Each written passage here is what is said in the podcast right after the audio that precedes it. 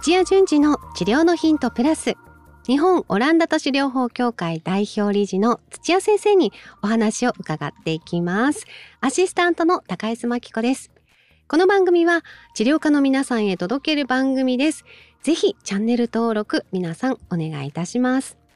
それでは土屋先生今週もよろしくお願いします。はいよろしくお願いします。はい土屋先生お仕事しすぎて疲れてませんか？えー、全然あのちゃんと休むと時間取ってますので大丈夫です。体力もありますか？はい体力自信あります。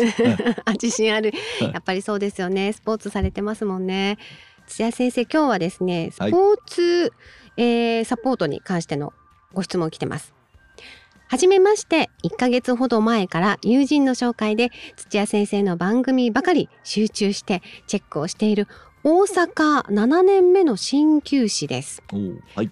私は、えー、学生の頃に野球をやっていたのですが肘を痛め腰を痛め膝を痛め怪我ばかりであまり良い思い出ができませんでした。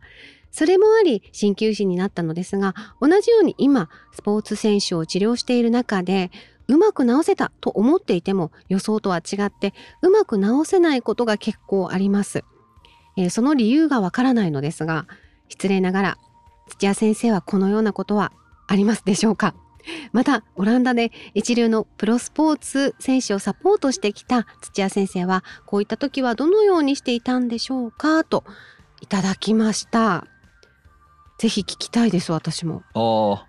あのー、治ったなと思っても治ってない、はいはい。うん、そんなのはしょっちゅうですよ。あの自分でプログラム組んだりとかして私でも予想と違うことはあの結構結構っていうか割合としてはあの半分ぐらいあのうまくいってないんですよ。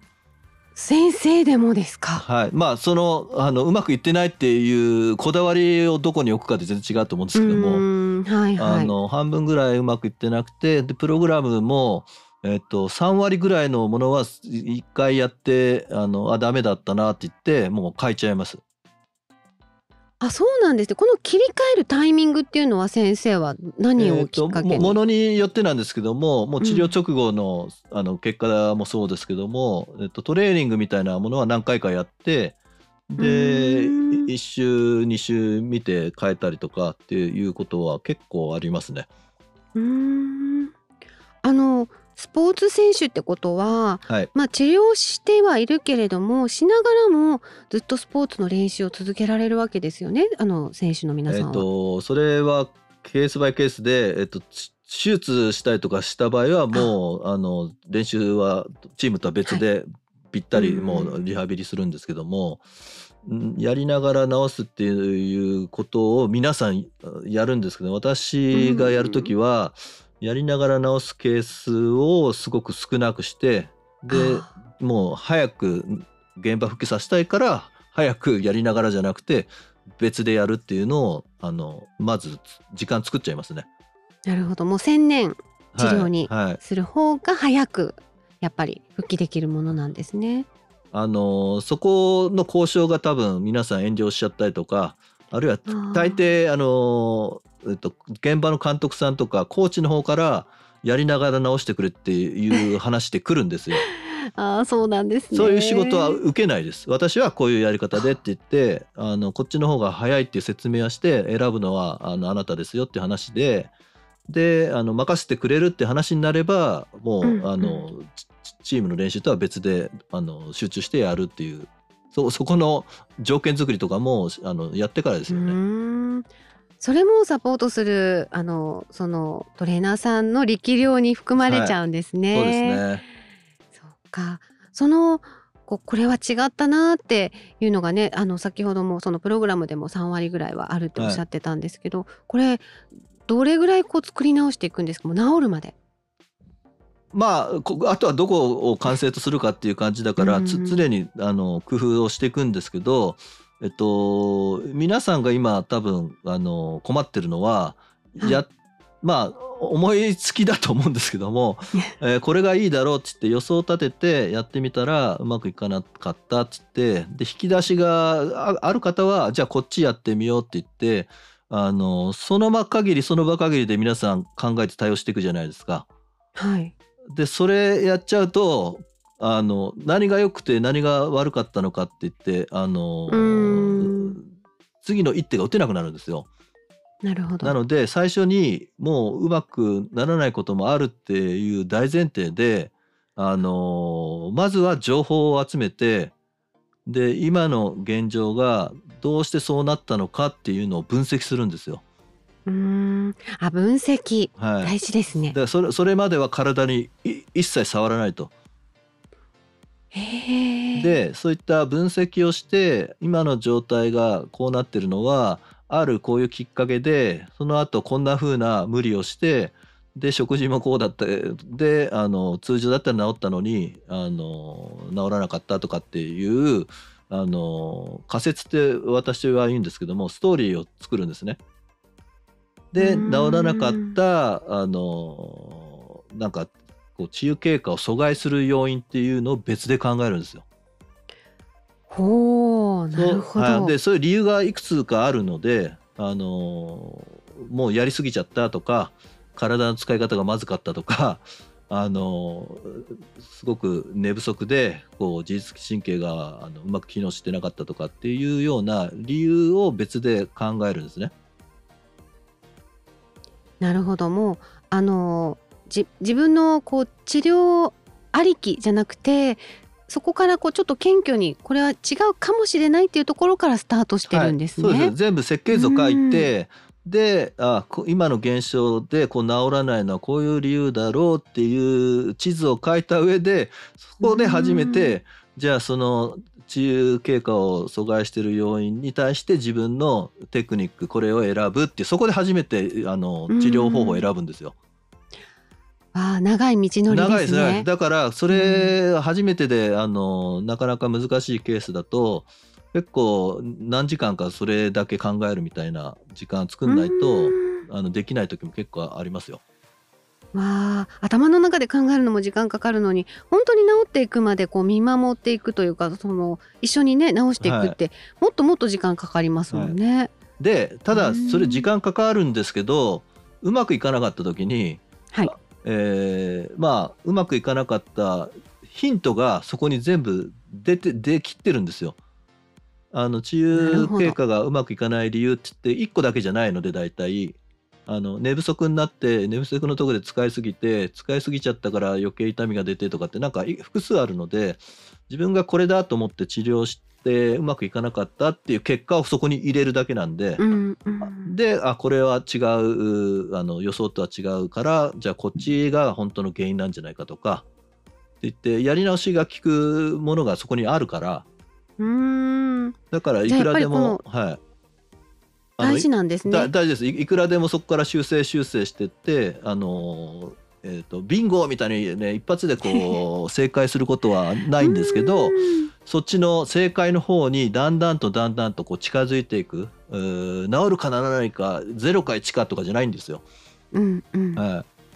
なるほど。こう一進一退もあるかもしれませんしね。ね。繰り返しながら、いはい。良くなったかなあでも違ったなとかそんな感じなんですね。はい、とか良くなってももっとあのうん。効果的なものはないのかなとか探していったりとか。えー、はいそうか。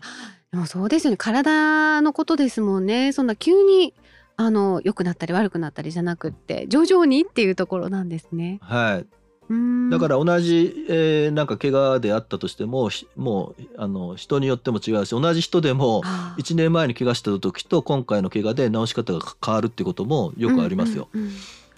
えーその見極めがやっぱりこうねプロとしてのあのお仕事なのかなと思うんですけど、うん。そのオランダでのその一流選手のねあの皆さんを見てきた土屋先生はそのそれをもうじゃあずっと実践されてきたんですね。えっと、実践してきて今今の話っていうのは、ち治療のための方法でもうもう一個スキルが必要でスポーツ,、はい、スポーツ選手の場合はまあポジションだったりとかなんかあのプレイヤーのあの特特徴なんかパワー系とかテクニカル系とかいろいろあると思うんですけども、うんそっちのゴールのリサーチもするんですよ。そその人としての？ひ人としてので、うんどういうふうにしてプレーするかっていうリサーチをしてでそういうふうになるために必要な動き必要なその動きをあのじあの実現するためのトレーニングとかって言ってどんどんどんどん逆算してって、あの体を強化するプログラムを作るんですよ。わあ。だからそう2つあのスポーツの現場に行くと2つないといけないのでなんか怪我した病気したっていうなんかマイナスの状態をゼロにするところとあの今の状態からさらにもっとあうんの、まあ、動きを良くするとかパフォーマンスを上げるっていうところのあのスキルとあの2種類を使い分けてやるんですよね。スポーツ選手としてこうプロデュースしてあげるみたいなあそうです。の辺まで関わってる感じなんですね。えー、すごいな。でもすごくありがたいですね。なんかスポーツ選手からしても、はい、やっぱりそこまで見てあのやっぱり治療したいって本人も思ってらっしゃいますよねきっとそうですよね。ね。まあ普通そこはあのそっちの体を鍛える人と治す人別であの二人三脚とか別でやってると思うんですけども、オランダの場合はそれを一緒に全部やっちゃうって感じですよね。やっぱりその辺があのオランダ都市療法のすごく素敵なところだなって思います。なんかうん直してすごいだけじゃなくてその先を見てあの長い目でその選手のことをなんかこう人生丸ごと抱えて頑張,、はいはいあの頑張っていこうみたいなところがいつも素敵だなと思うんですけどあさすがですね。うんうん、なるほど。じゃああの土屋先生はあのあれですねあのうまくいかなかったことがあの問題じゃなくってそこから先ができるかどうかっていうところがあの焦点になるってことですよね。から先に進むための、うんあのせ設計図を準備してるかどうかじゃないですか。うーんはい、でそこから先がしっかり描けてれば多少なんかうまくいかないっていうこともそれそれ自体がいいヒントになるので,、はい、でそれ踏まえて違うことをするっていうだだけの繰り返しですよね。いやー素晴らしい。これはあのいろんな仕事にも応用できそうな考え方ですよね。はい、そうですね今のあのあの土屋先生が見てるこうあの患者さんだったりお客様だったりにも、やっぱりこれは生かされてますよね。同じのですそう。でアスリートじゃなくても全く高齢者の方でも同じで、はい。でえっとちょっとビジネス系の話で言うとジャパンネットの高田さんってまあ引退されましたけどあの方、あのやっぱテレビでテレフォンショッピングであの営業すごく上手だってよく話出ると思うんですけどもあの例えばカメラを売ろうとした時にカメラの性能の話をしないじゃないですか。このカメラは、えーこうやって簡単にえーお孫さんとこんな風にして撮れるんですよって言ってそのカメラを使ったあのその、えーえーまあ孫と一緒に写真画を撮れるっていう、うんうん、あのビジョン夢をこう紹介するんですよね。なんかストーリーがありますよね。そうでそこに似ててアスリートでもアスリートで4年後のなんとかオリンピックでこんな風にして接戦なんだけども最後あの1センチ差で自分が勝つんだとかっていうそういうビジョンをあの描いてあげるんですよ。で高齢者であれば、足不自由なのは治らないけどもけどもううまく車椅子を操作しながらこうやって街をもうどこでも行けるようになるとかっていうようなそういったものをこう示してあげてじゃあそれをするためにはどうしましょうかっていうような感じでどんどんどんどんこう先ほど高高井さん言ったプロデュースしていくんですよね。うんうん。いやこのやる気はあの治癒速度を早めそうですしね。そうですよね。うーんなるほど。いやあのお分かりいただけましたでしょうか？大阪で7年目の鍼灸師さんもはいあのぜひぜひこう直せないなっていう時でもあのちゃんとそのね仮説を立てて情報をちゃんと分析して要因を考えることで。はい、ただ多分これは私がこうやってるよとか、オランダ都市のノウハウを知ってる人がやってることだから、はい。多分あの紹介は、まあ、こうやってますよなんだけどもできないと思うんですよ。確かに、い、はい。やでも本当そうですよ。はい。これはやっぱり蓄積されるものがないと。うん。だからやっぱオランダ都市の門叩いていただいてでやっぱすあのカリキュラムもそうなってるんですよ。お題が出て、うんうんで情報を集める授業とかでどういうふうにして問診するかとか、あある程度情報がこう集まってるのをじゃあどんな風にしてあのストーリーを作るとかプログラム作るとかっていう練習をいっぱいやるんですよ。うーんシミュレーションばっかだからそ,、れであのだんだんそういうあの思考ができていくんですよね。うーんなるほどもうまとめるとオランダ都市療法を学びなさいってことですよね。そうですね。ですよね。はいもう本当綺麗にあの一言でまとまりました今日は。はい。いやでも本当にこうねあの選手のこうプロデュースまでを考えるっていうことをあのもしぜひやりたいっていうことであれば、うんぜひ門を叩いてほしいなと思います。あと、ねポッドキャストをねあのぜひぜひあの今後も聞いていただけたらなっていうところですね先生。はい。ぜひはい頑張ってください。今日もありがとうございました。ありがとうございました。はーい。番組では皆さんからのご質問お待ちしております。理学療法士として現在ご活躍の皆さん、今後オランダ都市療法を本格的に学びたいという皆さん、その後の事業展開までサポートできるかもしれません。新しい道を一緒に探していきましょう。質問がある方は、ぜひホームページから気軽に、えー送ってください。番組への感想もお待ちしております。土屋順次の治療のヒントプラス日本オランダ都市療法協会がお届けしましたそれではまた来週です。